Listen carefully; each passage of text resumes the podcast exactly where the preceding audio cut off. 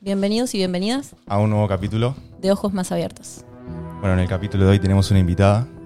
Hola Maca, Buenas. muchas gracias por venir al podcast. Gracias. Ustedes por invitarme. Bueno, Maca es una empresaria de acá de nuestra ciudad que le ha ido muy bien. Yo no voy a perder mucho tiempo presentándola porque ahora ella nos va a contar un poco de qué es lo que hace. Y hoy vamos a estar hablando de eso, de, de emprender, de emprender en Argentina y todo lo que conlleva. Sí, más que nada porque sabemos que hay una tendencia a decir en este país no se puede, en este país es una mierda, en este país los impuestos, los políticos, los lo que sea, lo que quieras, la excusa que quieras encontrarle. Y por eso, bueno, hoy invitamos a Maca que más allá de todas esas excusas, eh, bueno, hoy está como invitada para mostrar que eso es una ilusión, básicamente. Es una falacia, es mentira. ¿O no? En parte sí, en parte no. Eh, tema impuestos, todo eso es real. Eh, no te voy a decir que no, pero que sí se puede, obvio. Que se Y puede, se puede. Y que es mejor que muchas otras cosas también. Eh, o sea, en tema de elección, cuando uno elige en la vida, tipo, ¿qué quiero ser? Para mí, ser independiente es lo mejor que me pasa en la vida. Acércate un poco el... El micrófono. Sí, ahí. si Ahí querés va, agarrarlo de allá mejor. y tráetelo más para adelante. Ahí, va. Sí, Bien. excelente. Bueno, me presento. Preséntate. Eh, nada, tengo comercio, soy empresaria, emprendedora, comerciante, todo lo que quieran llamar del, del palo.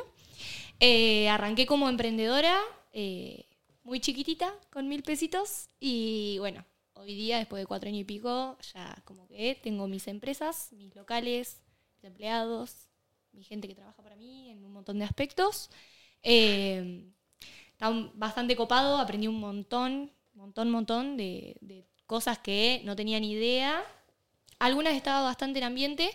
eh, bueno, por esto que te digo, yo estudié turismo, pero a su vez en, la carrera tuve un montón de herramientas de números, de contabilidad, de administración, de empresas, todo eso que, te da un puntapié. O sea, algunas cosas terminas entendiendo por qué estaban. eh, y después hice un montón de cursos. Estudié de todo. O sea, de todo lo que no tenía fortaleza lo adquirí buscándolo en, en cursos o en gente a la que yo aspiraba a ser como. eh, le, hacía una seguidilla muy prolija y era como, bueno, yo quiero hacer esto, entonces tengo que seguir estos patrones.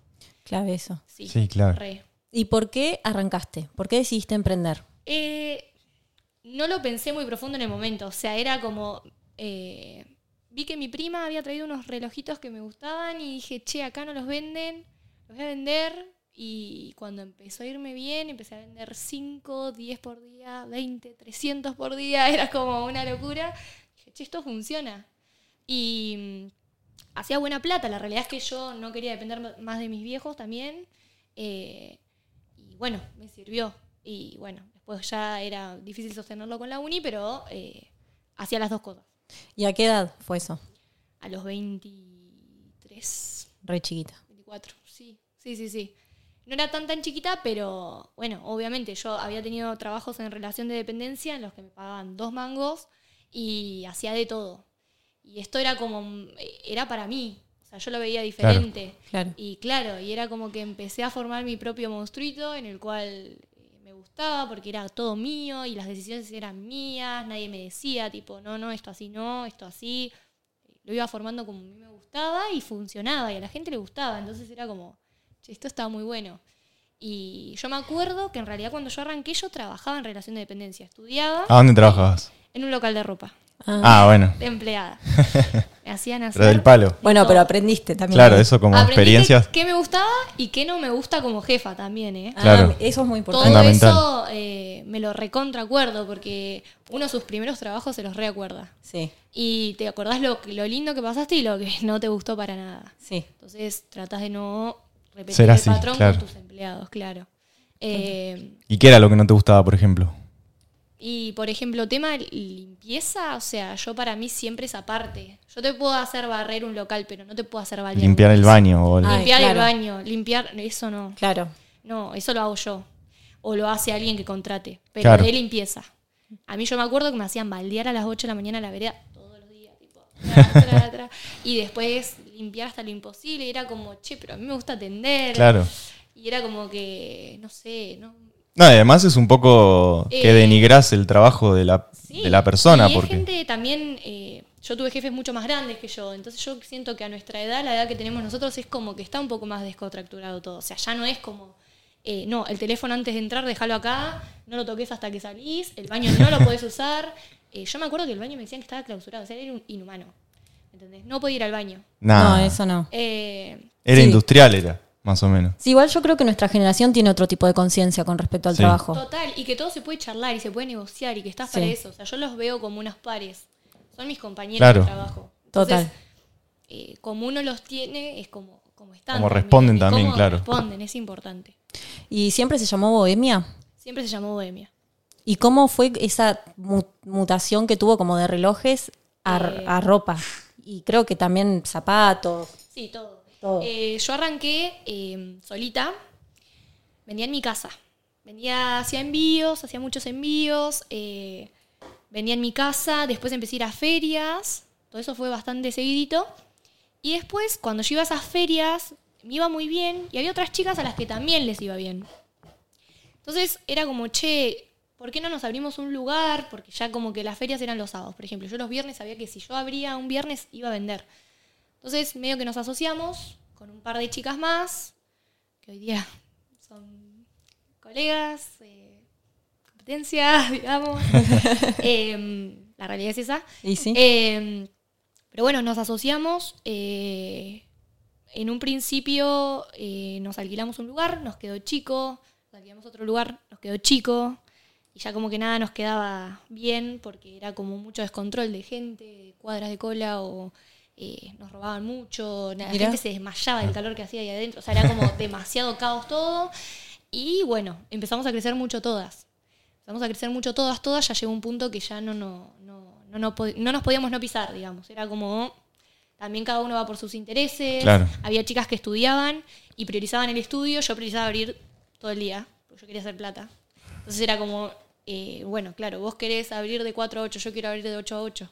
¿Cómo hacemos? Claro. Tus cosas acá, te las van a robar. O sea, eh, pone una empleada o, o algo y bueno, en ese momento como que ya teníamos declarado una sociedad, o sea, eh, Estaba cuando arrancamos nosotras éramos unas niñas que no Claro. teníamos ni idea de lo fiscal, de lo eh, las contadurías de, de nada, hasta que nos pegaron un sopapo y fue como, che, ¿qué están haciendo? ¿Y sí? Eh, vamos a ponernos en orden. Bueno, listo. Declaramos Pero una les cayeron. Cayó AFIP, Mirá. cayó el municipio a la semana y cayó, y así. Provincia y ya. Ahí viene la parte fiscal. La parte fiscal. Argentina. Argentina. eh, la realidad es que el que arranca y le va bien, arranca así. Si no, es muy difícil arrancar de cero declarando el 100%. No, es imposible, Obvio. básicamente. Nadie declara Eh, nada cuando No arranca. conozco a nadie que haya abierto un local y diga, arranco como, no sé, monotributista, que es lo primero, y arranco como monotributista facturando absolutamente todo. Claro. No, y que hoy en día cualquier empresa tiene siempre una economía paralela porque es imposible. Si no, no ganás. O sea, Exacto. Vivís Ese- para pagar impuestos, básicamente. Claro, los impuestos los pagás para cumplir con la ley y poder comprar cosas. ¿Y sí? eh, para declarar como dice la palabra. El resto es lo que vos ganás. Claro. Eh, bueno, la cuestión es que nos habíamos declarado como una sociedad, ya era difícil todo, por facturar un total, era como cuánto vendiste vos, porcentual, cuánto vendí yo este mes. Quilombo. Era imposible, o Imposible. sea, imposible. Eh, ya medio como que también, viste, trabajar con mucha gente, muchas ideas diferentes, somos personas diferentes Claro. y no éramos amigas, o sea, que no nos conocíamos. Entonces, como Te digo que igual mejor. No, para mí eh, mejor. y sí, sí, no, en realidad cuando, Y- cuando ya terminás toda esa carrerón, decís, no te tenés que vincular con absolutamente nadie que sea, que tengas un vínculo afectivo. O sea, ¿Viste? Sí. Por eso las empresas familiares son un quilombo. Son un quilombo y tienen problemas Claro. y, y es más difícil decir las cosas cuando vos tenés un vínculo afectivo. Sí. Hay que Exacto. trabajarlo muchísimo más y no te lo tomas de la misma manera. O el otro no se la toma de la misma manera que... Sí, total. Porque sos el amigo, porque sos el... Claro. Sí, sí. Sí. Bueno, la cosa es que ahí ya nos separamos todas y bueno, me abrí un comercio en Villamitre que iba muy bien. Eh, decidí Villamitre porque yo vivía ahí en ese momento y bueno, como que lo vi como algo diferente. Eh, sabía que otra de las chicas que estaba ahí, que vendía lo mismo, se iba a la vuelta, entonces dije, me muevo un poco para el costado zona, y sí. claro, otro sector y pruebo ahí. La realidad es que me fue muy bien, fidelicé muchos clientes de- del barrio porque yo ya sabía, o sea, viviendo ahí, que la gente de ahí compra ahí. Sí, sí. Claro. No va al centro, no estaciona, no se toma un colectivo, no pone parquímetro, o sea, Es muy fiel a. Sí, es sí. muy fiel a ese barrio. Vendí todo lo que pude vender. Llegás a un tope que ya decís, bueno, che, yo algo más tengo que hacer.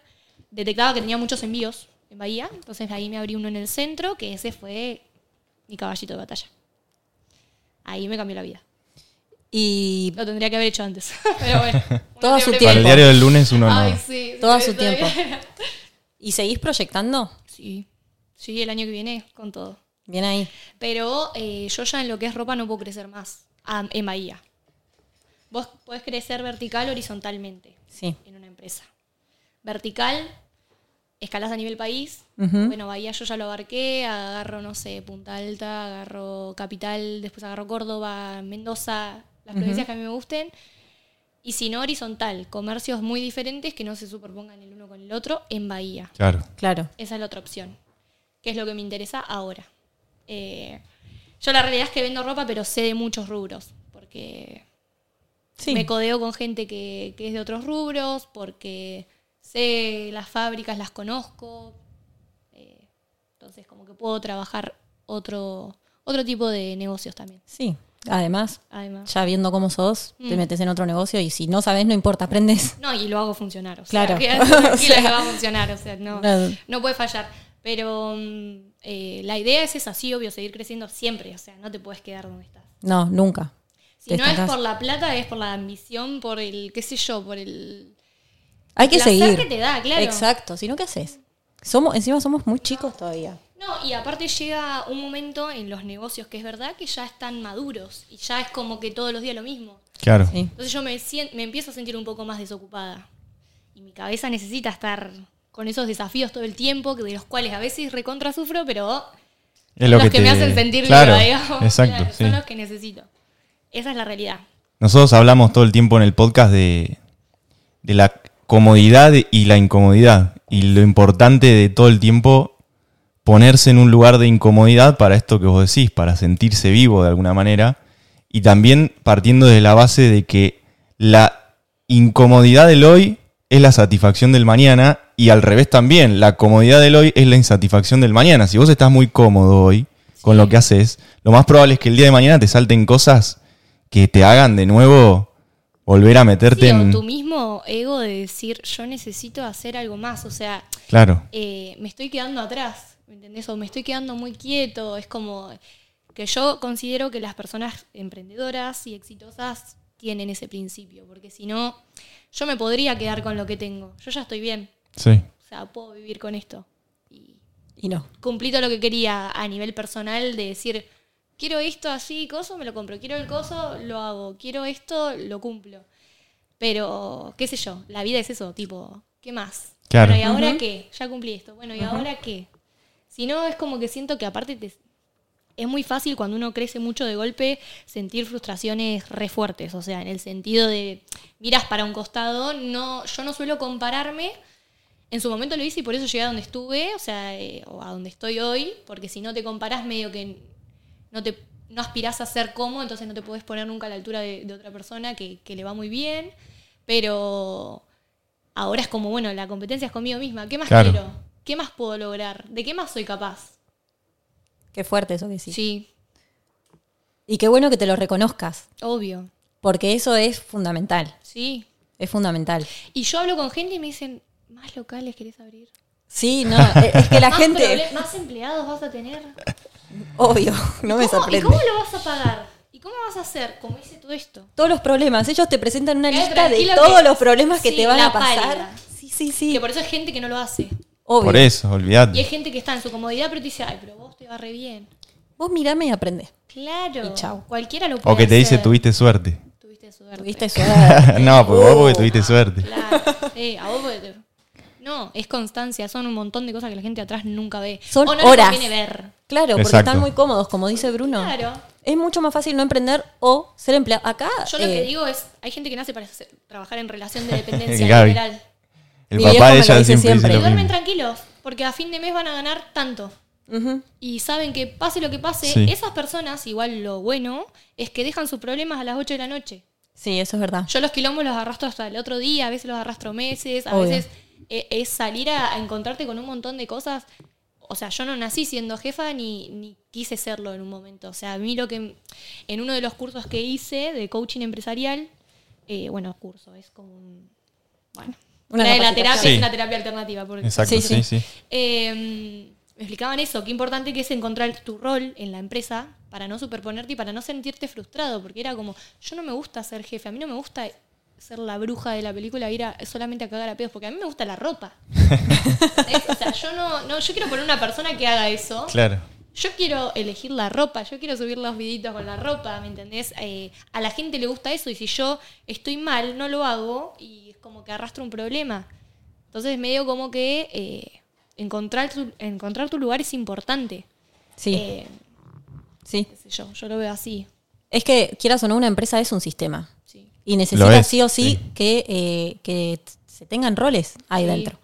Ve, Nada, me decía ahí Bruno que me hiciste acordar mucho a mi papá, porque a mí me pasa mucho que yo quiero motivar mucho a la gente de que emprenda y que no se quede con el culo siendo empleado para cobrar 300 mil pesos al mes. Total.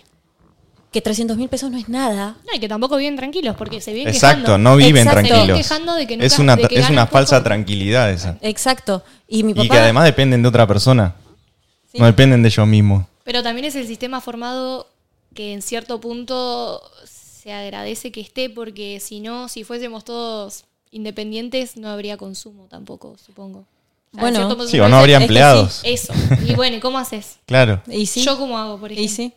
Pero ahí mi papá me mira y me dice, Agustina, vos vas a tener que aprender que no todo el mundo nació para emprender. No. Y es verdad, porque hay mucha gente que también quiere tener ese problema y ni siquiera de 8 a 6 si trabaja en ese horario, ¿me entendés? Porque No tiene el problema. Igual es- Reciben órdenes y ya. Es una cuestión de creencias para mí.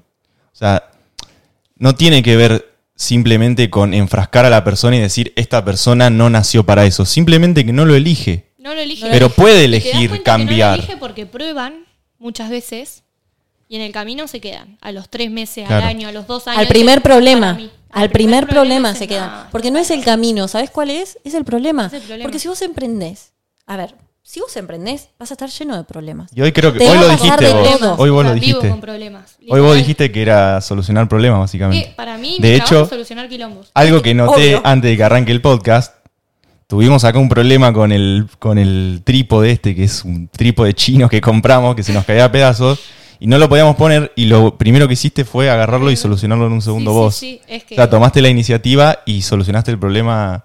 Es que sí. Y eso es una característica de un emprendedor empresario que es fundamental. O sea, Sí. que es, te diría, la más importante. Es Muchas que es la característica. Muchas veces trato de transmitirlo a la gente que tengo trabajando conmigo, de, de dame soluciones. Eh, por ejemplo, no me llames porque no el facturador se le acabó el rollo, cambialo. Claro. No me llames porque hay un cliente insatisfecho, resolvelo. Yo quiero ver cómo lo resolvés, ¿me ¿entendés? Porque en cierto punto vos necesitas que la gente también te solucione. Sí, sea proactivo. Sí. Es que Pero eso es el tema es que por miedo o por comodidad prefieren que vos lo hagas. Bueno, Porque saben que yo lo resuelvo, porque a mí no me queda otra. Bueno, el otro día escuchaba una entrevista que le hicieron a un chabón que tenía más de mil millones de dólares, tenía empresas billonarias, y él decía, yo cada vez que empleo a alguien, lo único que me importa es que sepa resolver. ¿Y sí? Si yo veo que me hace puede- dos preguntas boludas, por así decir, y no me resolvió nada, chau, vos conmigo no trabajás, porque si no sabes resolver problemas, no servís como empleado. No. Bueno, otra de las características que hacen esas personas, creo que era el mismo incluso, decía que las tareas más difíciles se lo daba a la persona más vaga. ¿Por qué? Porque la persona vaga encontraba una manera muy simple de hacerlo, Hacerlo, literal. Sí, que le implicaba menos eh, energía, se podría decir. claro. Es muy que, inteligente. eh, sí, total. Eso es verdad. Che, ¿y tuviste algún momento en donde a vos te pasó de, esto no es para mí, ya estoy sobresaturada, quiero dejar todo? Todo el tiempo. Todo el tiempo. Todo el tiempo. Yo tuve, eh, o sea, yo tengo el negocio hace cuatro años y medio y tuve más quilombos que, que nunca en, alguien en, que, que tiene 50 años ha tenido. Y sí. Te lo afirmo acá. Obvio. Legales, fiscales, eh, de, de míos que no me he manejado bien porque no nunca me han dicho tipo esto lo tenés que hacer así. Eh, y esos momentos me han destrozado el alma. O sea, es como. Hasta mi vieja me ha mirado tipo, che, ¿y ¿por qué no te pones a trabajar de lo que estudiaste? y es como, bueno, no estás viendo nada de lo que yo sí sigo viendo fuera de esto, que es como mirar más allá de, de todo lo malo. Sí. Eh, cuando el negocio ya está estable, los quilombos eh, siguen y a veces son más grandes. Y, Obvio. y nada, de, de errores de no saber que yo no podía vender algo o que no lo tenía declarado o que la contadora no me lo había puesto en... No, eso es. eh, o- no sé, eh, Ese es un gran problema acá en Argentina.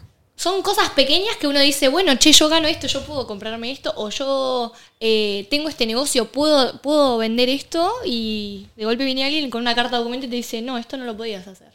Y vos decís, ah, bueno, ¿cómo era? O sea, nadie me dijo. Eh, y son eh, días de no dormir, eh, las preocupaciones son, o sea, muy, muy grandes. O sea, yo he, he tenido bajones, muy bajones. Que decís, che, y bueno, sí, capaz que, no sé, si pasa que si no delegás no creces. O sea, eso es, Sí, la realidad de los comercios es esa. Yo puedo cerrar el, o sea, quedarme más chiquita. Yo este año aspiraba a tener uno más, por ejemplo. Sí. También es importante saber cómo estás psicológicamente para afrontarlo, porque no es una pavada abrirte cada vez, o sea, cada local que vos vas abriendo cuando te va bien va mejor, se supone. Claro. Eh, probabilísticamente sí, entonces eh, como que era como, bueno, más empleados, más consumo, pero a su vez más problemas. problemas. Eh, como te decía, obviamente yo quiero seguir haciéndolo, me encanta crecer, mucha gente lo mira como, wow, qué copado, pero no ve todo el trasfondo. Ese trasfondo lo ven mi familia y mis amigos que me han bancado en las peores, Sí. porque he tenido bajones, muy bajones. ¿Querés compartirnos alguno? Porque a nosotros nos gusta que He tenido muchos... nos gusta ir a lo personal Sí, sí, y sí. a las a las oscuridades más profundas y que vos nos puedas compartir uno, obviamente, si querés, no es obligación, pero para que la persona que está del otro lado pueda sentirse identificada, ¿se entiende? Sí, obvio. Pueda llevarlo a, a lo personal, a lo vivencial, a lo cotidiano, se podría decir. Sí, y que aparte saber cuando uno emprende, pero emprende en serio, o sea, emprender a nivel aspirar a, a tener una empresa, tenés que aprender que no toda la gente que te costea te va a querer de, de una forma sincera y honesta, sino que muchas veces se meten en tu entorno para Interés. interés total. Me ha pasado muchísimo. Eso es lo que más me ha dolido a nivel sentimental.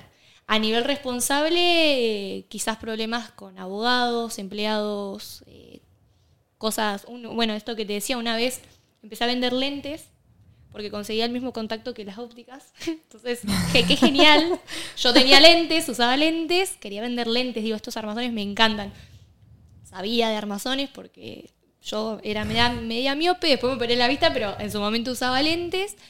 Y bueno, empecé a venderlos, qué sé yo, tuki tuki, empecé a vender. Vendía muchísimo. banda, sí. Porque eran los mismos. Claro. O sea, los que la óptica te lo vendía a 18, yo te lo vendía a 5 mil pesos.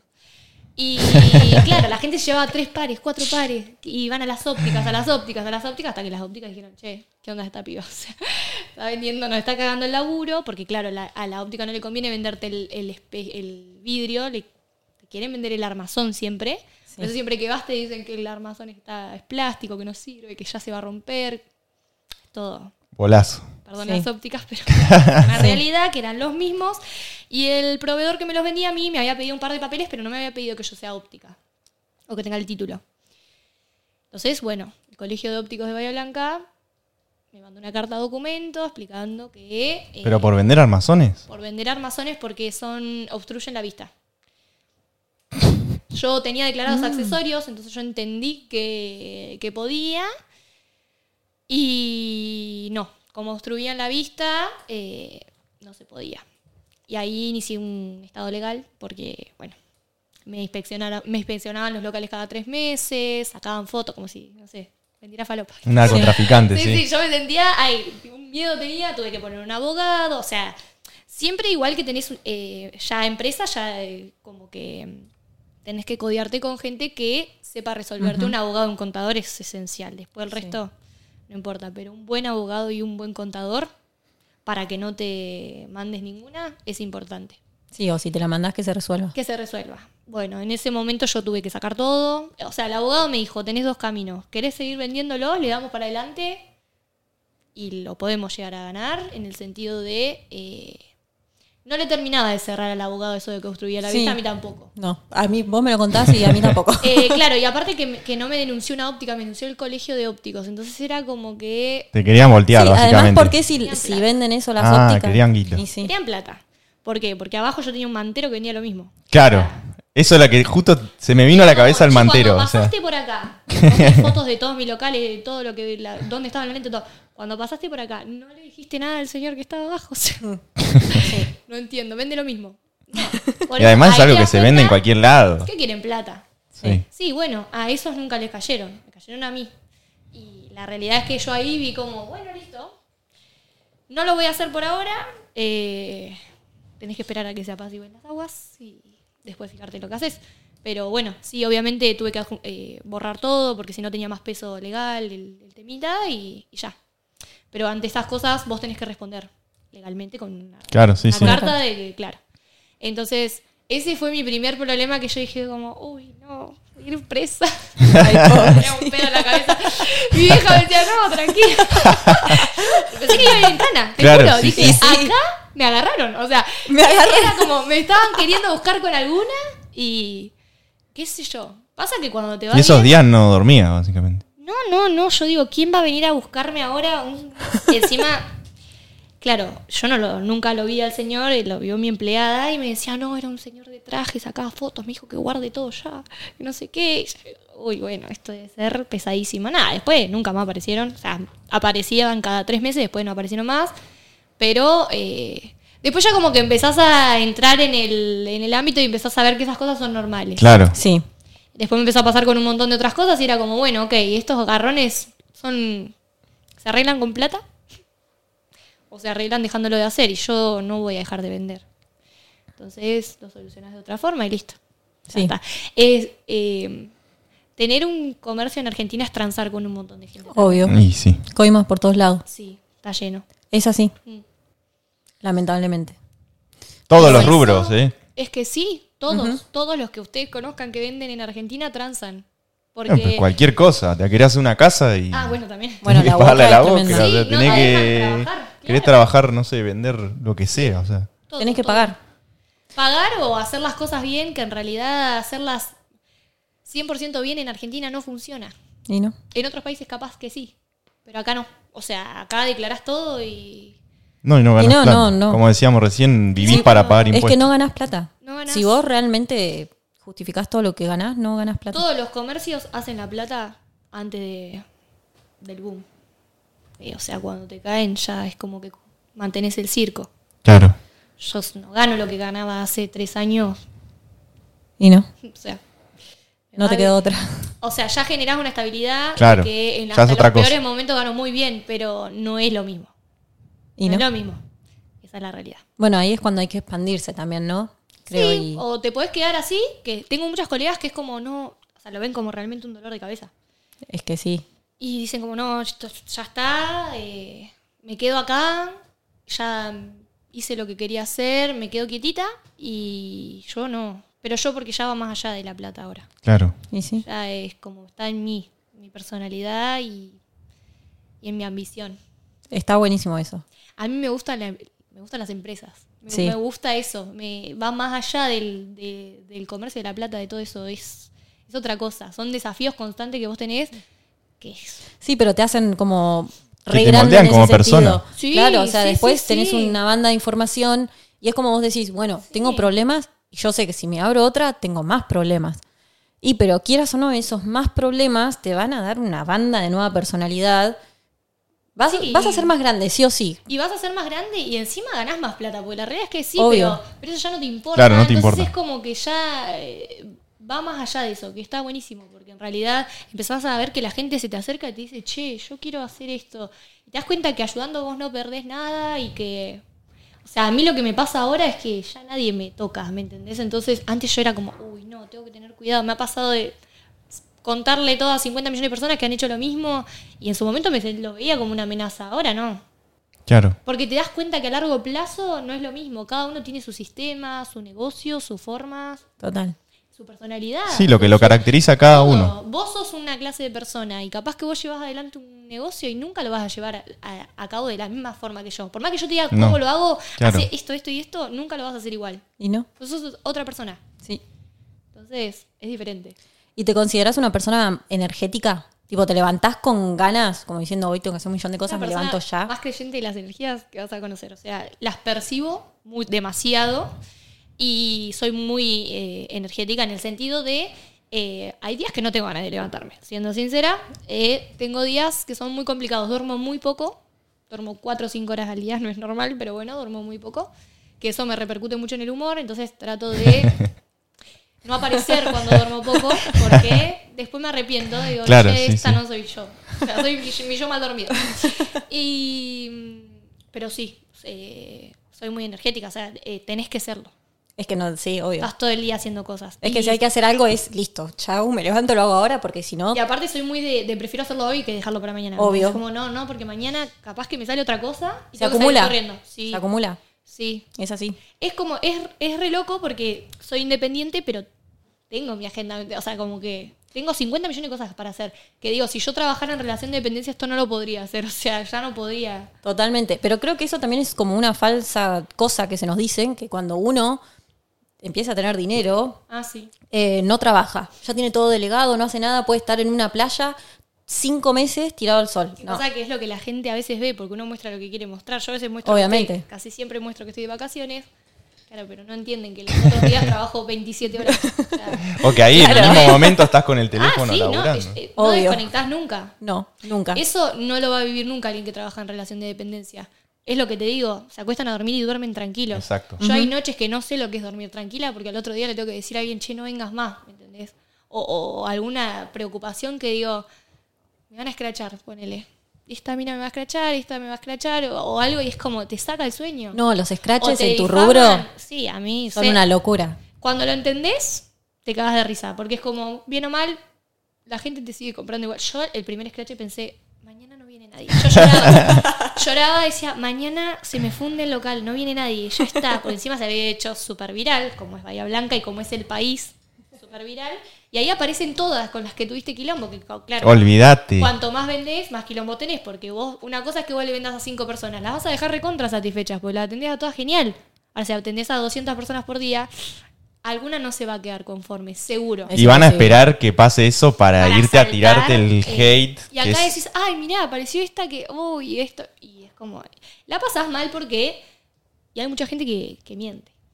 Ah, ni O, hablar. sea, Y- o suponen como cosas de mi vida. Por ejemplo, a mí lo que me pasa es que en otra vida me hubiese gustado hacerlo diferente y no ser una persona tan pública. Entonces, como que muchas veces lo normal es que los dueños de las empresas vos no tenés ni puta idea de quién son. Sí. Que es lo que está bueno porque tenés que mantener un perfil bajo para estas cosas. Sí. Este tipo de exposiciones no quedas pegado. A mí lo que me pasa es que siempre quedo pegada. Entonces cuando van a escrachar a Bohemia suben mi cara. No suben Claro, a exacto. Bohemia. Y ponen la dueña encima y la dueña enci- Entonces cuando ya me atacan a mí es como que me pega mal. Claro. Porque es como, esto es mentira. O, o- Pero, te puedo decir algo. hacerte chiquito y Perdón. no meterte. Yo dejo que... Perdón que te interrumpí. No, decime. Te quería decir que para mí, hoy en día, como son las empresas, la marca personal es una ventaja. Porque genera confianza. Totalmente. Y además, el hecho de que vos tengas que lidiar con todo ese hate como persona, también es una bendición en tu vida, porque te hace más fuerte, Sí, porque obvio. te hace más capaz a la hora después, el día que tengas un tipo de problema así, estar más plantada para resolver ese tipo de circunstancias. Sí. Y cuanto más dolor te bancás por toda la gente que, vamos a decirlo así, los haters son personas que son mediocres. O que están al pedo en el sillón de su Exactamente, casa, por eso mismo, Sí. son gente que está literalmente gastando su tiempo para criticar o para sumarse a un scratch, que eso es peor que el, el que Yo por ahí se sintió aludido. La primera vez que me escracharon, eh, yo estaba volviendo de Buenos Aires de trabajar, digamos, de traer mercadería y no tenía señal. Y me lo mandó mi mejor amiga al WhatsApp, me dice, amiga, no sé si lo viste, te lo mando por las dudas. Yo no tenía datos. Me acuerdo que me empezó a bajar la presión porque digo, ¿qué, qué está, qué está pasando? O sea, ¿qué pasó? Sí, sí, sí. No la había atendido yo, la había atendido una empleada. Digo, ¿qué mierda pasó? Eh, había mandado mensajes, yo nunca los leí, los mensajes los responden en horario de comercio. O sea, en un montón de cosas yo ya no respondo a las 12 de la noche un mensaje de alguien que quiere comprar. Porque ya no, o sea, no. no, no- lo responden ellas, yo todo eso lo delegué. La gente ponía, la dueña no me respondió los mensajes. Es como, no, yo Encima no sin datos te empezás si a yo- comer la claro, cabeza, ¿sabes cómo, no? No sabes, eh, yo no respondo los mensajes, señora, nunca vi su mensaje. Y encima, bueno, esto. Yo volvía de trabajar, yo estaba recansada. Y yo volvía con nueva mercadería que en mi cabeza pensé que al otro día no le iba a poder vender porque digo, che, esta mina me está resclachando y ahora todo el mundo, como, la gente, mira, no le compren más, dejen de llenar los bolsillos a esta hija de. Ay, Así. Y, era y yo pensaba como, no, ya está, o sea, mañana se me viene a pique. No, la vida sigue, la- el comercio normal, no pasó nada. Obviamente hay un montón de gente que no podés dejar conforme o que por más que le des 50 millones de soluciones quiere pelear. Entonces es Totalmente. como, bueno, Quiere quejarse. yo te ofrecí todo lo que... Totalmente. Esa señora después vino, le reconocí todo, le, eh, le asumí el error, le pedí disculpas. Así todo subió después que, que le había pedido disculpas, pero que no se había quedado conforme. Bueno, listo. Bueno. Errores tenemos todos también. No, ni hablar. Y que además, perdón, habla. Y yo creo que es muy importante, y esto también me lo digo a mí misma, no tomarnos como personal lo que a esa señora le No, pasa. no, esa no. señora es una señora que se vive quejando, que está inconforme con la vida, y no es personal, sino Y que tiene- es así su, te- su personalidad, su- sus vivencias. Y tenía su- una hija de mi edad, que yo lo que le decía es, yo podría ser tu hija y a tu hija le podría estar pasando esto. Se lo decía llorando, porque realmente era como, Sí. me puedo Un equivocar. ensañamiento ya. Me Sí. puedo equivocar o me puede caer un quilombo que no esperaba, porque en la realidad es que no me, no me equivoqué. Nunca vi el mensaje, qué sé yo. Puede Claro. pasar. Eh, pero bueno, todas esas cosas es eh, como que vos decís, eh, cuando estás muy cansado de trabajar, porque yo trabajo, la realidad es que trabajo muchísimo, o sea, todo lo que tengo, no- te puedo decir que fue todo menos suerte, porque yo trabajo de sol a sol, domingos, lunes, feriados, los feriados me vas a ver ahí cubriendo, o sea, hago todo lo que tenga que hacer, cosas que no me han gustado las he aprendido y las hago igual. Entonces es como que cuando viene alguien tan fácil y te puede difamar de esa forma, medio que te rompe las pelotas. Y obvio. Porque es como, metete con lo que quieras, pero con lo que más me costó en la vida y que encima trato de hacer un trabajo fino y, y que, que esto salga bien, no. Porque lo haces desde el, col- desde el sillón, desde tu casa y... ¿Y mm, sentís que te menosprecian, tipo, te ven mujer, joven, pendeja y esas cosas y, Y sí, eso y la gente pasa te, siempre. te baja? Sí. Eh, muchas veces me pasa con colegas que te bajan para sentirse superiores, Sí, como para llenar sus vacíos o sus... eh, sí su, su ego. Sí, o sus. eh, claro, como sus. eh, Su ego. digamos, exactamente. sí. Eh, y después por ser mujer, no, en, eh, no sé si en el rubro, pero bueno, Mm. eh, con el tema de mi casa, todo eso, albañiles y eso sí pasa un montón. Qué loco. Y ese Eh, rubro es muy machista también. Yo no. Es otra cosa que tuve que aprender mucho, tipo, cómo. Tenés idea de nada. Qué sé yo, a mí me hablas de un- cómo hacer un techo, cómo hacer unas paredes, qué sé yo. Y se nota. Entonces, como que tenés que ir con un discursito armado, que te hacen dos preguntas y te quedas así. Esto no. Yo cuando arranqué en la inmobiliaria. Papá, Sí, sí, sí, sí, sí, sí. ¿Cómo era esto? Pero bueno, lo ves en la vida eh, en general, te pasa. Por ser mujer, por ser chica. eh, por ser chica, sí, en el comercio me ha pasado. Sí, por ser joven es Vos como, no tenés vos pendeja, no sabes Sí, nada. No tenés idea. Mm. Y vos decís, vos sí que tenés idea, ¿por qué no me explicás? O sea, Claro. que tampoco. Y, Y además ves por ahí sus resultados y... y no son tan buenos. Claro, entonces, ¿de qué lugar me estás Eso es diciendo muy eso? importante también. Eh, a la hora de, de aprender de quién estás aprendiendo. No tiene sentido hacer un curso de alguien que no logró nada para mí, por ejemplo. Yo, bueno, como les decía, hice muchos cursos. A los principios fueron bastante. Como que yo mirás y decís, bueno, aprendés un poco en algunos cursos, en algunos decís, che, esto yo lo venía haciendo bien. En otros decís, venía haciendo todo mal, tengo que modificar todo este sistema porque esta parte está verde. Eh, pero siempre de gente que, que yo aspire a ser como si, si me querés vender Muy un bien. curso y lo único que haces es venderme El curso, y, claro. y me querés vender, querés tener la mejor empresa de... Mostrame que tenés una de las mejores empresas de Argentina, si no, Si no, no Exacto, te compro. exacto. no te compro. No. Exacto. Es algo que hablamos mucho en el Pero me pasa mucho, mucha gente me dice, che, Maca, ¿dónde puedo estudiar esto? ¿Dónde puedo estudiar? En- no sé, pero en este lugar no, o sea, Claro. fíjate, fíjate de mirar al, que- al que al que Al que te enseña. te enseña, sí. Al que tiene resultados. Claro, exacto. Hay una frase de... Resultados como los que vos querés. Y que Exacto. hizo de manera real, porque muchas veces, bueno, en el nicho dinero, de hacer dinero, de entender del dinero, pasa que eh, te venden que vas a hacer dinero con esto y esa gente solo hizo dinero vendiendo cursos. Pasa con cualquier persona Ay, que venda cursos. rubros, Sí, sí, rubros. Cualquier veo. persona que venda cursos, muchas veces solo hacen dinero vendiendo cursos. Entonces también está bueno hacer un filtro de, bueno, me vas a enseñar a crecer mi empresa, a ver cómo se llama tu de manera empresa. genuina, enséñame todo. Exacto. Porque Por- te enseñan lo que quieren. Pero también mostrarme los resultados de tu empresa. Claro, Eso es lo que vos decías recién. ¿Cuántos empleados tuviste? ¿Qué hiciste? Lo bueno y lo malo. Totalmente. Te lo pintan como, Como un si paraíso. el mundo de A mí colores. me pasa que la gente de afuera, pues yo en Instagram muestro lo que quiero mostrar, los garrones no los muestro, la realidad es esa, porque voy a subir un video llorando y diciendo, Pero porque "Me los, tanta plata". los trapos sucios se lavan en casa, ojo. y bueno, y Está claro, bien. porque hay mucha gente que Está también bien. disfruta de eso. Olvídate. Obvio, no, no. Eh, yo no me voy a mostrar débil. Soy una persona Perfecto. demasiado. Eh, hasta en mis peores momentos le saco el lado bueno, ¿me entendés? Eh, es como, bueno, me pasó esto. Si lo cuento, lo cuento. Pero digo, mira, lo resolví así y me fue bien, ¿me entendés? Porque se puede salir adelante. Ahora, el tema es cuando te, te venden como todo precioso y, Y no lo es en realidad. y no. Y, y a mí me pasa que eso, que me ve gente y dice, che, yo voy a abrir un local igual al tuyo y me va a ir genial y qué sé yo. Sí, bueno, pero estás preparado para todo lo otro porque... Háganse un partido y ganen las elecciones. Eh, Anda y hacelo. Listo. bueno, Ya está. con Y bienvenido sea. Pasa con la mayoría. Claro. O se van para abrirse. Porque ven todo ahí adentro. Ahora, el tema es que igual así todo no funciona muchas veces. Es que tenés que poner mucho el pecho. Es que yo creo que a veces la gente no es consciente de lo que uno y tiene así que todo trabajar. adentro de un negocio no terminas de ver todo lo que se hace. Porque se hace afuera.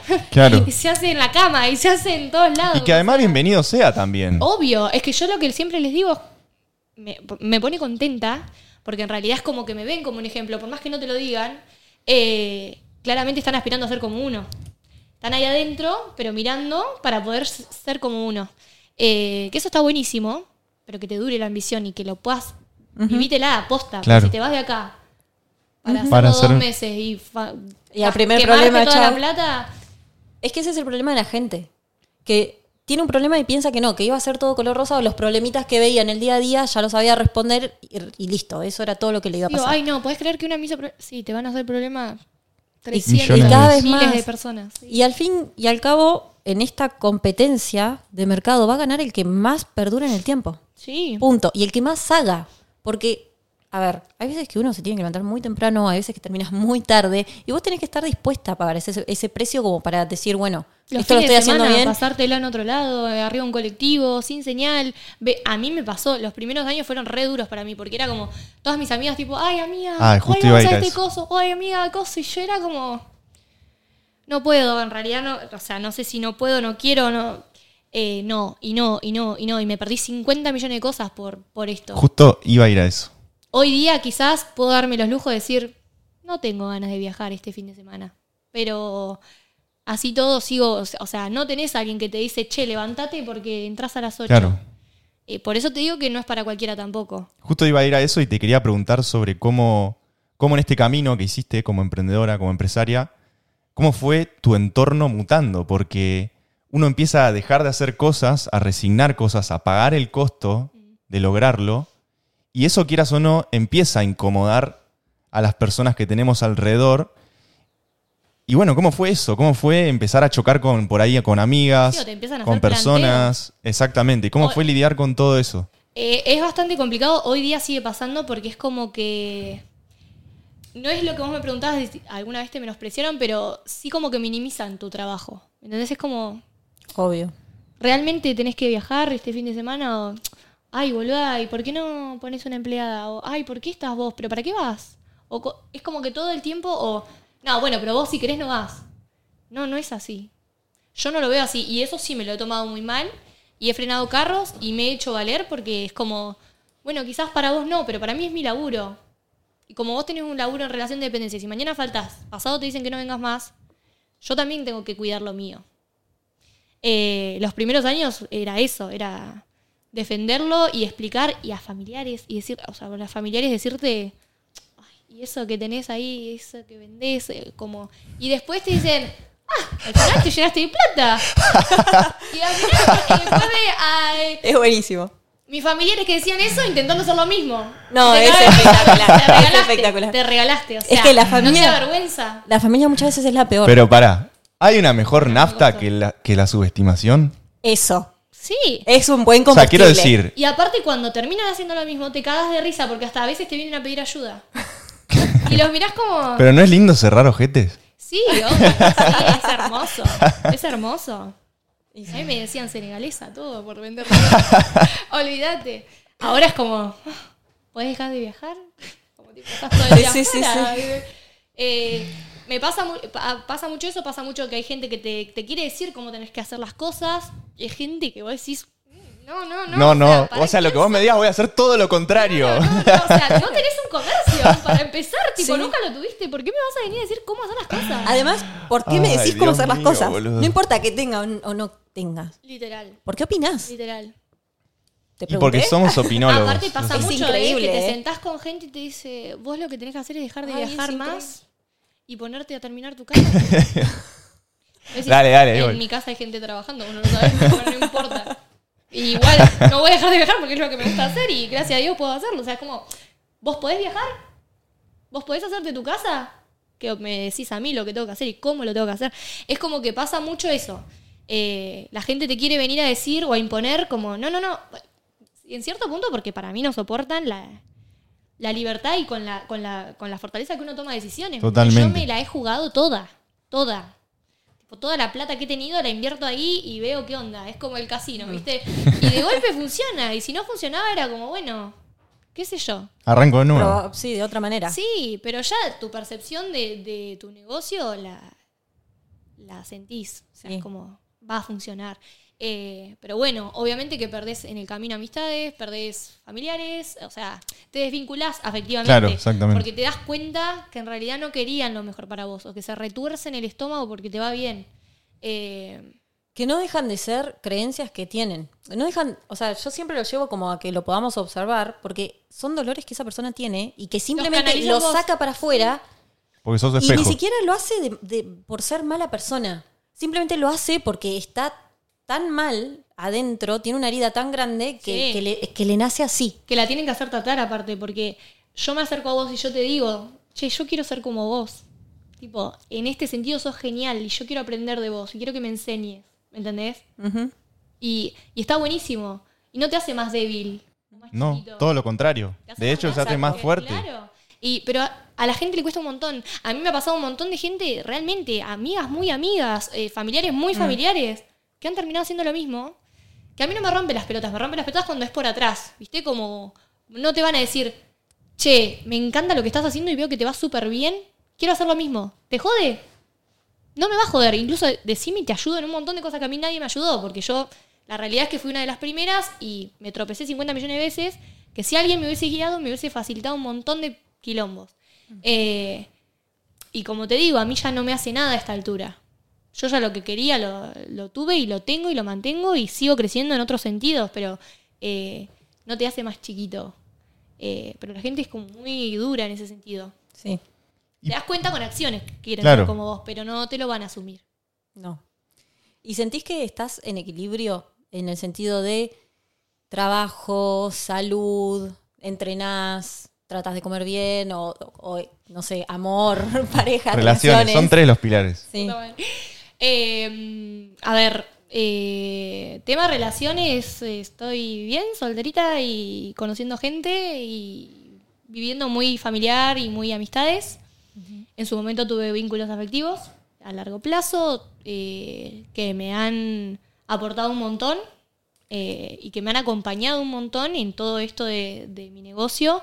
Mi última pareja fue esencial para mí eh, y fue un buen compañero, que eso es muy importante, porque si tenés una... O sea, yo no podría haber estado con otro tipo de persona. Claro. Eso es lo que pienso siempre, como no tenía tiempo muchas veces, no, no, no tenía las ganas, el estrés mío realmente fue muy alto, o sea, tengo ansiedad disfuncional, que es como que, eh, por lo que supongo que puede llegar a pasar, entonces eh, en el negocio lo canalizo y trato de, lo trato en terapia obviamente, pero no es todo tan color de rosas en ese sentido. Eh, después, bueno, me dijiste vínculo afectivo, Salud. Salud, bien, como muy bien. Me gusta comer bien en ese sentido. Me doy mis gustos, sí, pero desayuno bien potente, porque la mañana se arranca con todo. Fruta, huevo, Sí, café, sí, sí, sí. todo. Eh, deporte, la realidad es que eh, no. No, pero porque eh, a veces hago, a veces camino y tal, pero no voy al gimnasio. Tipo, eso, ir al gimnasio como que yo entrené toda mi vida, tipo de los 6 años a los 20 entrené sin parar. Entonces como que eh, eso era tipo la escuela y, o la uni y eso, era mi vida. Y después fue como, bueno, che, o sea, está bien, yo camino, medito, eh, todas esas cosas a mí me bajan un poco a tierra, pero bueno, después disfruto estar mucho con amigas y, no sé, o eh, disfruto mucho la soledad también, soy una persona muy solitaria, me gusta estar conmigo, entonces como que bueno, lo disfruto así. Pero hoy día no estoy yendo al gimnasio ni, ni deporte, me gustaría sí. Hay cosas que me faltan, Siempre hay para crecer. obvio. Y aparte lo tengo súper presente, no es que no lo pienso. Claro. Sí, Hoy sí, lo sí. pensé. Ah, Como dije, che, tengo que ir al gimnasio. Bueno, acá está tu señal para Total, arrancar. sí. Pero bueno, eh, sí considero que es necesario para estar cuerdo. Eh, Sí. Sí. Todo. Está Incluso, comprobado. yo hoy, hoy día voy a terapia y me dice, che, estás re bien. Y sí, estoy bien, pero yo necesito seguir viniendo. O sea, porque estoy bien hoy, pero mañana capaz que me pasa algo. Así que como que para mí es esencial. Es que eso es la vida. Picos altos, picos bajos. Sí. Y es un entrenamiento como aprender a mantenerse más lineal, más siendo mujer. Yo también hace poco escuchaba un capítulo de un podcast de una mujer empresaria que ella hablaba de que las mujeres no funcionamos como los hombres. Tampoco en el mundo de los negocios, pero por un tema de que somos muchísimo más emocionales. Eso lo Muchísimo. siempre en terapia. Eh, no, a la mujer hay que trabajarla. O sea, es diferente. Es diferente. Es que nosotras nos tenemos que poner como metas como aprender a gestionar nuestras emociones, porque yo soy una convencida que las mujeres somos súper sumamente poderosas. Sí. Eh, lo que nos puede llegar a jugar en contra son las emociones. Y la idea es trabajar las emociones e ir. Obviamente es re difícil. Yo, yo he llorado un millón y medio de veces porque Sí. tengo un problema o porque realmente se llega muy lejos o, o hay cosas que te saturan, pero la idea es siempre ir a buscar eso que nos da paz. Es, para mí me es súper importante meditar o hacerme esos momentos Sí. como de, de Sí, paz, re. de estar afuera en un patio. Sí, eso es un cable total, a tierra. Es increíble, pero es un cable todo, a tierra. el humor, capaz las ideas. eh, Te cambia todo, Todo. todo. Y ir al gimnasio me ayuda muchísimo también. Bueno, sí, entonces sí es importante. Es re importante. Porque sí, además está comprobado. Sí, Te libera un montón de. Es que sí, yo el año pasado fui todo el año al gimnasio y, por ejemplo, me sentía más efectiva. O sea, a ver, eh, salía con más ganas de hacer cosas que. Obvio. ¿Sí? Es que no Dormís Es te, una mejor, cuestión química del cuerpo. mejor. no te Sí, quita energía, te la da. Te la da. Todo Sí, lo contrario a lo que en realidad se dice. Claro. Es vencer a tu mente. Porque muchas veces el gimnasio da paja. Es la realidad. sí. Da mucha paja y estás El ahí. gimnasio lo que te guste puede ser. O de- cosa. correr o- Sí, sí, Sí, sí, sí, sí. De deporte. Sí, sí. Pero bueno, sí, yo considero que eh, las mujeres también somos sumamente poderosas. Incluso me pasa de ahora conocer hombres y es como que les doy un poco de miedo, ¿viste? es como, che, ¿qué onda vos? Porque. Sí, sí, sí, sí, sí. Y, y nada, es de demostrar que, bueno, que también podemos, incluso a veces más que ellos. Podemos una banda. Es que Eh, sí. no es una competencia, a ver, eh, hay hombres que han logrado cosas muy copadas y hay mujeres que han logrado cosas muy grosas también. Y, y nada, todos somos recontra capaces. Totalmente. ¿Y te planificás? ¿Tenés una agenda? ¿Tipo usás agenda? Ahora sí porque tengo muchos, muchas anotaciones, tipo, muchas cosas que hacer y, y se me pasan si no. Eh, trato de, de en realidad organizarme conmigo. Hay días que tengo que modificar las cosas porque a mí lo que me pasa son muchos imprevistos, que tengo que salir corriendo y tengo que solucionar. Entonces, hay veces que me cuesta cumplir horario. O sea, así como no podría cumplirlo en relación de dependencia día porque ya no sirvo para eso, eh, me cuesta cumplirlo con, con la gente, pero trato de ser sumamente responsable, obviamente. Pero bueno, muchas Sí, veces me ha pasado de llegar a un cumpleaños y a los cinco segundos tener que levantar y decir, che, amiga, me tengo que ir, perdóname, pero no sé, pasó algo. Eh, eso me pasa muy seguido. Eh, pero bueno, me planifico a largo plazo con mis metas grandes. Claro. Eso sí, Eso, soy sumamente organizada, estoy sumamente estimulada, entonces es como, en eso sí. ¿Y vos sabés que la vas a cumplir? Sí. Vos te pones una meta Sí, ahí y te la y cumplo. sabés que, que va Sí, y la cumplís. sí. ¿Te pones plazo de tiempo? Tipo, para esta fecha tengo que tenerla. No, porque cuando me lo he puesto no lo he logrado en ese tiempo Mirá. y quizás me frustro un poquito. Eh, quizás a veces lo logro más rápido de lo pensado cuando no lo planifico tanto. A ver, en plazo. Claro. Eh, me ha pasado que he querido cosas y en el camino he esperado porque es como ahora que, que ya la puedo tener, no la quiero. Me pasa también, entonces como sigo. Y digo, wow, pensar que hace unos meses estaba sufriendo porque no llegaba a esto y ahora que lo puedo llegar a hacer, no lo quiero. ¿Viste? Eh, es importante darse cuenta también. eh, Y es que en algún punto te pasó que las cosas pierden valor. sí. Las cosas no dejan de ser En el cosas. camino te pasa. Quería todo esto para qué. Ahora me cambió la mentalidad y es, Es como, que por ¿qué un- hago con esto? sí, Es que por un minuto es el propósito y el, uy, esto que voy a lograr y esto que voy a tener. Y ya cuando uno lo tiene se da cuenta que simplemente era algo. O que, o que algo que todo el mundo quería tener y que encima la gente te dice, tipo, che, vos tenés esto rico, te lo digo porque yo nunca lo voy a poder tener, te dicen, ¿viste? O cosas así, es como, No te va yo a hacer no lo feliz quiero. tampoco. Claro, o sea, si supieras que yo luché tanto por esto y ahora no lo quiero.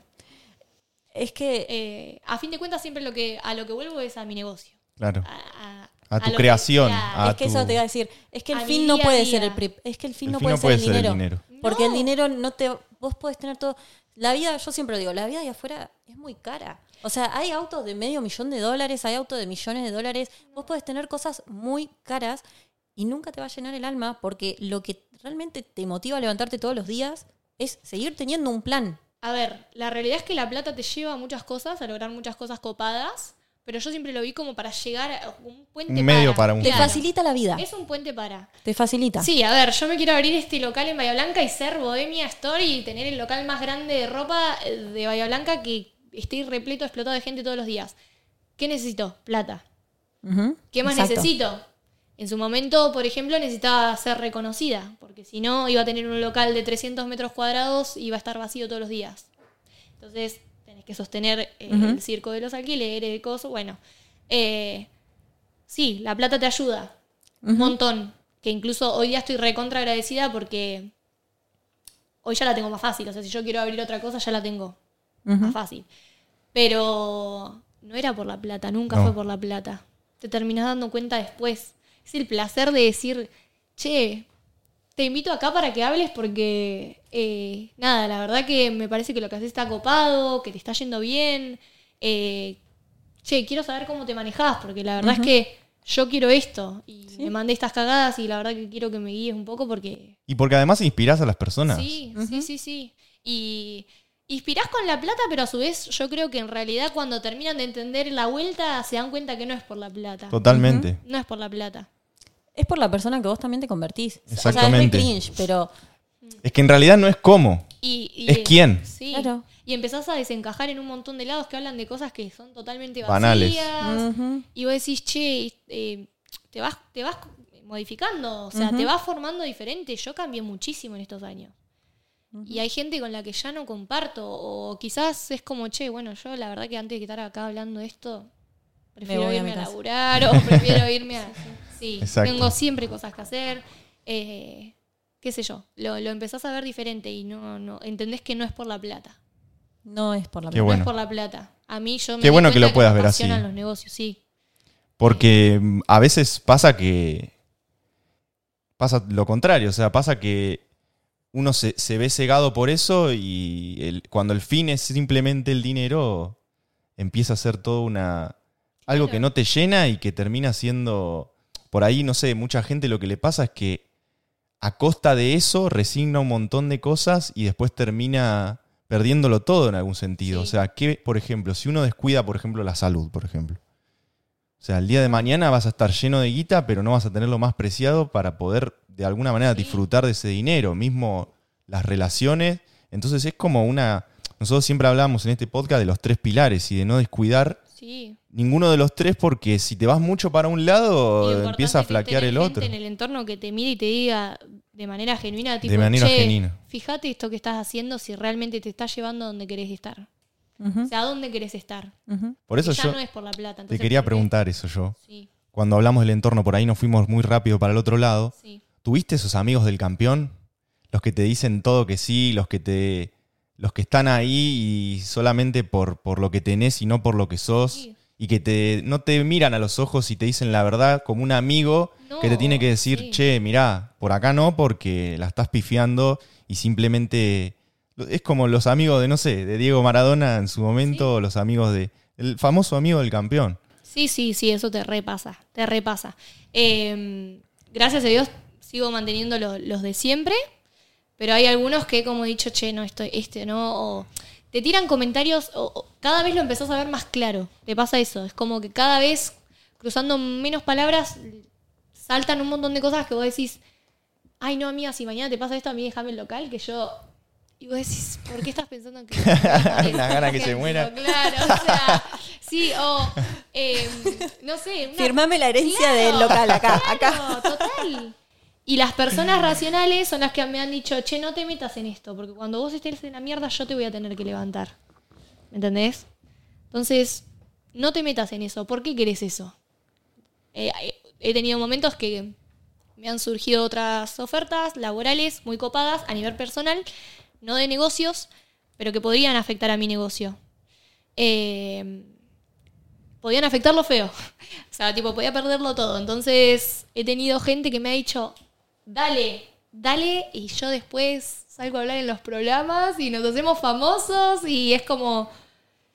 mm, No, porque qué, o sea, no, y, y la gente que realmente me quería era como, vos tenés algo que perder y algo por lo que luchaste un montón y te costó un montón y hoy día te va bien, ¿me entendés? Seguí por ese camino, no te desvíes. Y es como, sí, tenés razón, en mi ceguera como que quería desviarme y volvés y te acomodás y agradeces a esa gente que tenés, porque es como, Qué importante eso, ¿no? sí.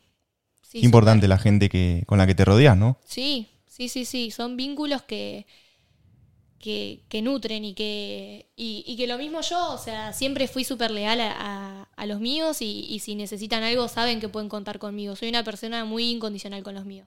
Eh, también porque en cierto punto a mí también se me generó esa dependencia con ellos. Con los pocos que tengo es como que consulto algunas cosas.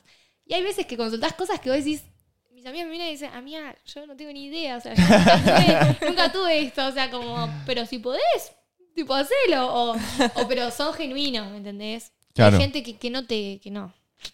Te tenés que dar cuenta y saber detectar cuando un consejo no es, no es profundamente honesto.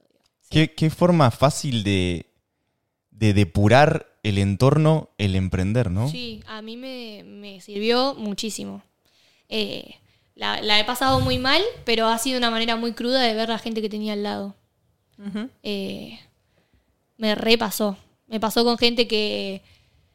eh, amigos, eh, bueno, colegas, eh, que quizás vos le contás las cosas de manera genuina y te dicen, che, qué bien, y mañana se dan vuelta y lo hacen antes que vos. eh, Sí, o te escupen.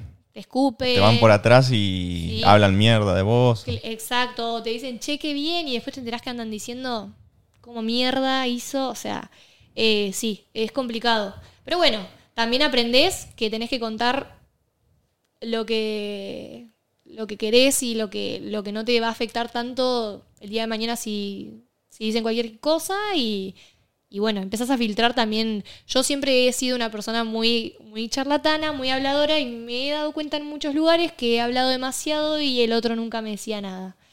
Y era como, che, un colega, nos juntamos a tomar un café y cosas. Y cuando te preguntan, te preguntan, te preguntan, te preguntan, pero ese vínculo no te aporta. Claro, siempre estás vos Cuesta hablando. mucho cuando estás muy arriba conseguir gente que realmente te aporte. Igual también eso es importante. O sea, es como, pero no a nivel. A ver, me ha pasado con colegas súper chiquitos que me han enseñado un montón.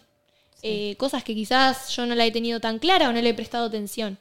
Eh, pero bueno, sí pasa que hay gente que vos pensás que le va muy bien y decís, bueno, nos juntamos, sí, re, y, y terminás hablando todo vos y la otra persona. Sí, no. Hay un libro que dice que si sos el más inteligente de toda la habitación, Tenés que ir. tenés que salir rajando. Tenés que salir rajando. Difícil detectarlo, pero bueno, a veces a nivel Sí, no desde la soberbia, sino de la humildad. números más que vos, a veces saben a nivel más salud que Claro, vos, a veces exactamente. van a saber Claro. más a nivel espiritual, energético, lo que sea que te aporte, es buenísimo. Total. Pero uno, quieras o no, de alguna manera tiene que juzgar a la persona por lo que es o por lo que tiene. Porque, por ejemplo, no te me vas a poner a hablar de dinero y ganás menos de 1.500 dólares al mes. ¿Qué sabes de dinero? Claro. Nada, porque no lo ganás. Y es la verdad. O sea, habla desde la suposición. Exacto. Y uno no lo dice ni por egoísta, ni por... sino todo lo contrario. Sino, yo te enseño de esto que sé, vos hablame de lo que vos sabés. Punto, ya está. Aportame, nutrime. Exacto. Exacto. Que sea mutuo. Sí, sí, Como si un gordo te dice cómo tenés que entrenar o comer. Bueno, es lo mismo que los cursos. Está Exacto. lleno. Es que Es está todo, lleno. todo está conectado. Está lleno. La gente se dedica a opinar afuera. Sí. Y más en la Argentina que somos opinólogos, somos médicos, Bueno, a mí lo ingenieros. que me pasa mucho es que ya leo y digo, mira, bueno, no, ya no. Antes me pasaba que yo te discutía. Te discutía y te trataba de explicar por qué no era así lo que vos pensabas o por qué mi sistema funcionaba de cierta manera. Después es como que vos decís, bueno, mirá los resultados. ¿Qué sé yo? Si eso no te da una pauta de, de que estoy haciendo las cosas bien, ya fue. Che, ¿y no pensaste nunca en enseñar? Vos ahora que ya tenés un máster en lo que Sí. haces, quieras o no, tenés un máster en ese negocio y vos decís, me encanta que me vengan, que me pregunten, yo las ayudo, les doy una mano porque son Yo la reveo, me yo te reveo. Me lo han dicho muchas veces. Claro. eh, tipo, cobralo. Y sí, Obvio, pero pero- porque lo vale. Sí, obvio, tiene todo un valor. Aparte estudié un montón. Eh, a mí lo que más me gusta, por ejemplo, es todo lo que es redes. Bueno, se sabe. Pero eh, hice muchos cursos y realmente me pasa que viene colegas y es como, me acomodas el perfil, tipo, ¿qué, qué onda? ¿Cómo tengo que hacer? ¿Cómo pongo publicidad? Es como, no, tenés que hacer un curso de un año más o menos para publicidad, engagement en redes sociales, alcance, qué sé yo. Eh, te puedo ayudar, pero a su vez es como que no sé si no sé si estoy lista para tengo mucho, muchas otras otros proyectos a Claro. nivel A un pasito a la vez. mi monstruo que, Sí, que me cuesta como pero sí lo veo y lo veo súper admirable y yo te veo enseñando. sí es que sí obvio Además, hay mucho propósito en enseñar. O Sí, sea, sí. realmente uno, así como a vos te pasa, de cuando uno ve los resultados, siempre la manera de ayudar a alguien es en realidad que la otra persona te vea a vos en lo que te convertiste por, y así las personas te van a admirar. sí sí sí Y enseñar lo que uno sabe es eh, está bueno.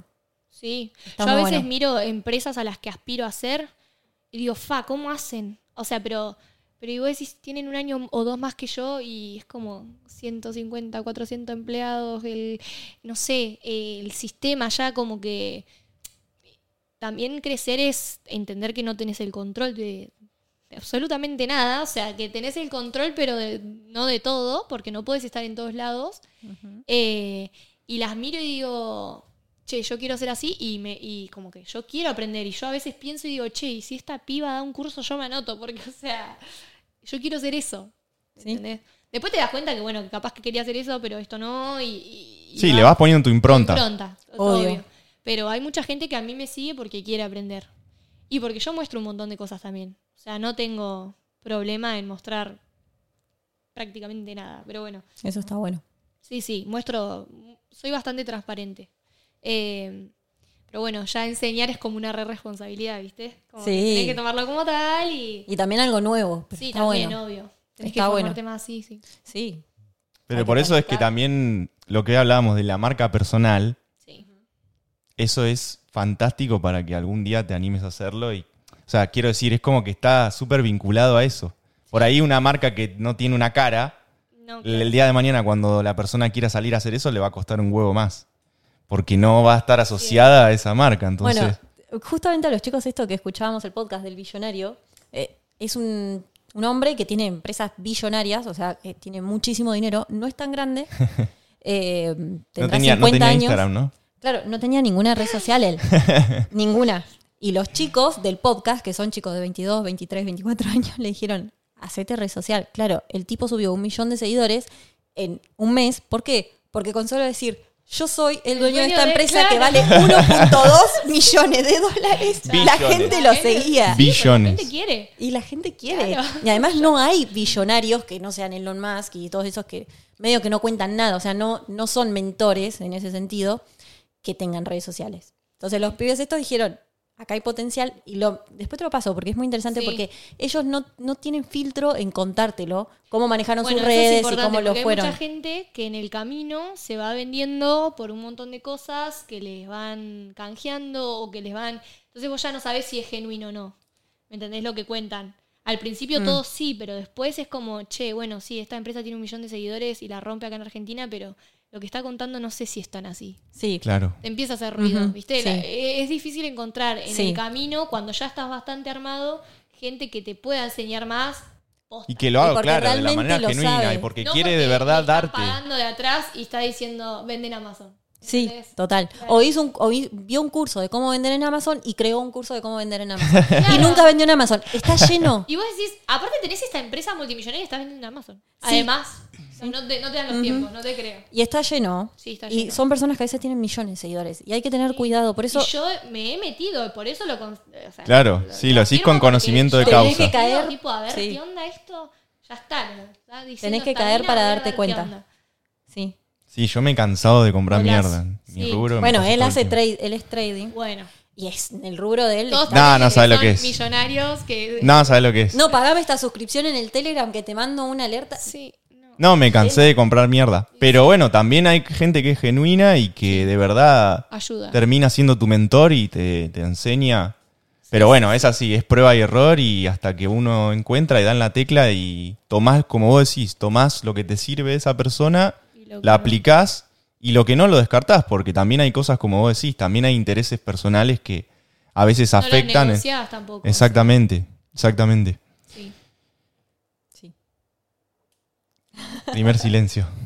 Así que ahora nos vamos a poner un poquito más, no sé si emocionales diría, pero más, eh, más profundo en la conversación y quería preguntarte por algún, algún logro que vos hayas tenido que te haya como marcado o abierto la cancha a decir esto es lo que quiero hacer y voy a dar todo por esto y, bueno, que nos cuentes un poco de cómo lo viviste desde lo, desde lo personal. Bien, mi, mi logro así mayor, que, que yo dije, wow, fue un sueño cumplido, fue cuando abrí en el centro la fila de dos cuadras. O sea, era como, ¿qué carajo está pasando? Uno aspira a un montón de cosas y hace lo mejor para que eso pase. Ahora, de ahí a que pase nunca lo vas a saber. Es como que puede ir un montón de gente o puede fallar y el miedo siempre está ahí atrás, ¿viste? De decir, no sé, a ver, uno quiere mantener un estatus, entonces, che, y si no viene nadie, o che, si no, esto no es lo que yo esperaba y al final, no sé, fracaso, no sí. sé, siempre tenés esa incertidumbre eh, y la gente estaba, pero en una y, todos re contentos y eso fue como, che, yo, yo quiero, quiero generar esto, quiero generar este movimiento, que la gente realmente me elija y que, y que se vayan contentos. eh, son varios los logros. A ver, después que siempre hay gente que, que te reconoce y te dice como, no sé, pequeñas cosas. Cuando te están pagando te dicen, ay, es que este es mi negocio favorito. O, y vos decís, wow, gracias. O me pasa que, no sé, salgo y, ay, sos la de Bohemia. ay, qué bueno te, te pasó esto. Y claro, te siguen en las redes y decís, uy, es medio chocante. Pero es como, wow, o sea, realmente ven mi contenido y ven lo de Bohemia y... eh, bueno, eh, eso es lo logro así a nivel sentimental que uno tiene en un negocio es que te vaya espectacular. Eh, es difícil sostenerlo en el tiempo aparte, porque cada vez la- las expectativas son más altas. eh, achicarse quizás se ve como, como una derrota, eh, ¿viste? Entonces, Sí. como que, bueno, ¿qué puedo hacer que sea mejor que lo que ya hago hoy? ¿Me entendés? Es como todo el Qué tiempo importante. desafío, sí. ¿Y cómo te relacionas con la gratitud? Eh, soy muy, muy, muy eh, exigente, entonces como que me cuesta parar a pensar y a mirar un poco y decir, che, gracias por, tipo, estoy como muy agradecida con, con esto, pero en algunos momentos sí me ha pasado decir, eh, nada, bueno, o, ponerme más empática, no sé si tanto gratitud, pero decir cuando, no sé, antes capaz que escrachaban a alguien y yo me cagaba de risa y después cuando te pasa a vos decís, no, che, esta chabona la está pasando mal, ¿me entendés? La debe estar pasando como el culo. O, eh, pero sí soy muy agradecida y cuando empezás, o sea, antes quizás me ponía más firme, más como, no, esto no así con la gente, no, no te hago este favor o no. Y ahora es como, bueno, no, gracias por elegirme, ¿sabes que Te lo voy a solucionar y, y, y como que, nada, obviamente que estoy súper agradecida, siento que fui tocada con- por una varita, por más que yo he hecho mi trabajo y, y eso no lo voy a, a menospreciar porque es, es todo mérito mío. Eh, nada, sí, he tenido mucha gente que me ha ayudado también, que, que mis papás tipo, son todo, eh, siempre han estado. Eh, y bueno, y a nivel vida estoy re agradecida porque, nada, o sea, me la vivo, tipo, hago lo que quiero.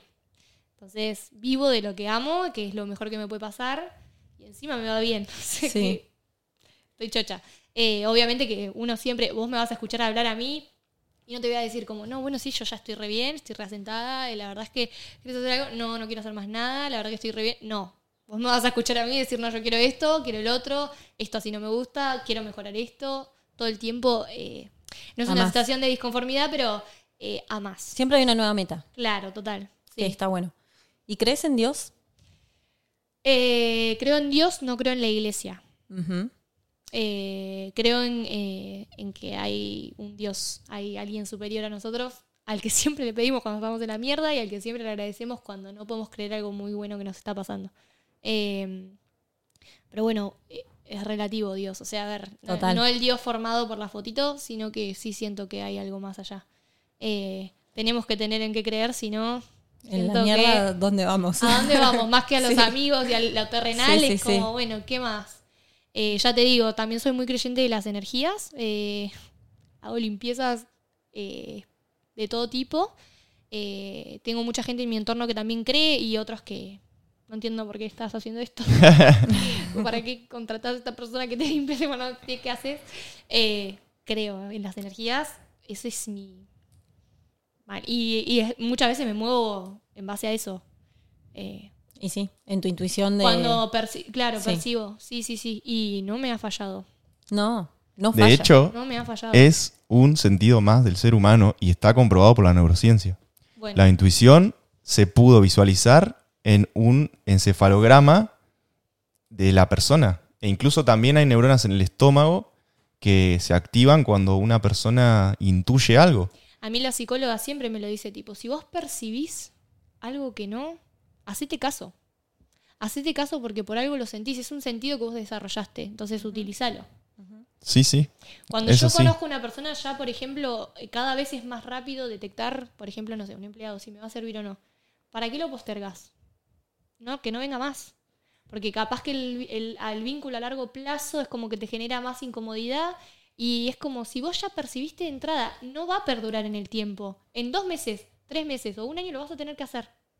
Entonces, eh, eso que sentís, respetalo, Sí. eh, defendelo. Qué bien. Eh, así en todo. Eh, cuando voy a dar un paso y digo, che, por acá no, en lo que sea. Qué bien. Muy importante. Sí, re. Y como para cerrar, tengo una pregunta. Bueno, hacela entonces. Tres consejos que le darías a una persona que quiere emprender o recién está arrancando. Sobre todo acá en Argentina. Que sea constante. Constancia no, constancia no quiere decir que el camino sea todo liso. es- hay muchos altibajos, o sea que la constancia es importante en tu mejor momento y en tu peor momento. De decir, bueno, esto también va a pasar y voy a estar bien. Yo hoy día estoy, como te decía, está todo bastante estable, pero tengo mis, mis meses. que digo, che, esto me gustaría que vaya un poco mejor, pero bueno, el país no me lo permite Eso no se va a terminar nunca. no se va a terminar nunca. Entonces es como que algo que, lo que, que vas a tener que aceptar como una realidad con la que vas a tener que vivir hasta que quieras terminar el negocio o toda tu vida. Eh, entonces, constancia, eh, la, la ambición es importante eh, a nivel personal, a nivel eh, crecimiento, o sea, todo lo que quieras aspirar a hacer y, y bueno, también el entorno es muy importante es muy importante. Para mí fue muy importante y es muy importante. Si vos no tenés a alguien a quien correr a contarle tus cosas, solo no vas a poder con todo. Y yo te lo digo, que yo soy una de las pocas en Bahía Blanca que estoy sola. O sea, mi negocio es mío. Porque hay mucha gente que tiene socios. Y hay mucha gente que tiene eh, pareja que trabajan juntos. Y hay mucha gente que lo hace con familiar. Eh, a mí siempre me ha pasado eso, que miro para un costado y a todo el mundo lo están ayudando. Y a mí la realidad es que la, la ayuda no es una obligación de parte de mis viejos o de parte de... Yo me las arreglo sola, si me las tengo que arreglar sola, pues el negocio es mío. Eh, pero bueno, el entorno, si te dan una mano, genial. Entender que no laburan para vos, pero que eh, si están ahí para ayudarte, eh, es súper importante. O sea, constancia, el entorno, ambición, qué sé yo. Diría un montón de cosas. La verdad es que es un conjunto de un montón de cosas para el que quiere eh, arrancar. No desmotivarse es súper importante también. Pero a veces es un poco complejo porque la gente quiere resultados ya. Y los resultados. Es Puede que pasar mucho tiempo que no los veas y de golpe los ves todos juntos. Sí. Es medio loco. nuestra generación tiene mucho eso. Se frustran Es- muy rápido. Es tan cortoplacista todo. Tenemos todo tan al alcance de la mano, literal. sí. Tenemos todo en un celular. Que Hoy día ven en qué plataforma pueden estudiar la carrera más corta, o sea, la misma carrera, pero más corta y más fácil para y con menos tiempo. Con de- todo pasa. la carga horaria. O qué monedita comprar, a mí me pasa en el rubro. O sea, qué monedita comprar que me haga millonario. Sí. ¿Cómo me hago Ya, millonario hoy. de hoy Sí, para sí, sí, mañana? hoy. Para ayer. Sí, Quiero claro. ser millonario para ayer. Claro. ¿Qué te- qué- quiero hacer nada para llegar a eso. No. Y vos me decís, yo estoy hace cuatro años, cuatro años y medio, y para mí pasó una eternidad, ¿eh? Porque yo estoy recontra, tipo, La toda. bombardeada. Sí, sí. Claro, o sea, me pasaron todas. Sí, sí, sí. Entonces, yo el camino lo veo súper largo. Claro. Y hay gente que te dice, no, tu negocio está creciendo todavía, como que Sí, recién sí, arranca. Es arranca. que sí. Bueno, eso ¿Qué te quería preguntar. ¿Cómo definís vos, antes de que cerremos, cómo definís para vos el éxito? Porque creo que va de la mano con lo que venías diciendo. El éxito es hacer lo que te gusta y que sea fructífero, digamos, que tenga sus resultados. Muy buena definición. Eh, sí. Para mí eso es el éxito.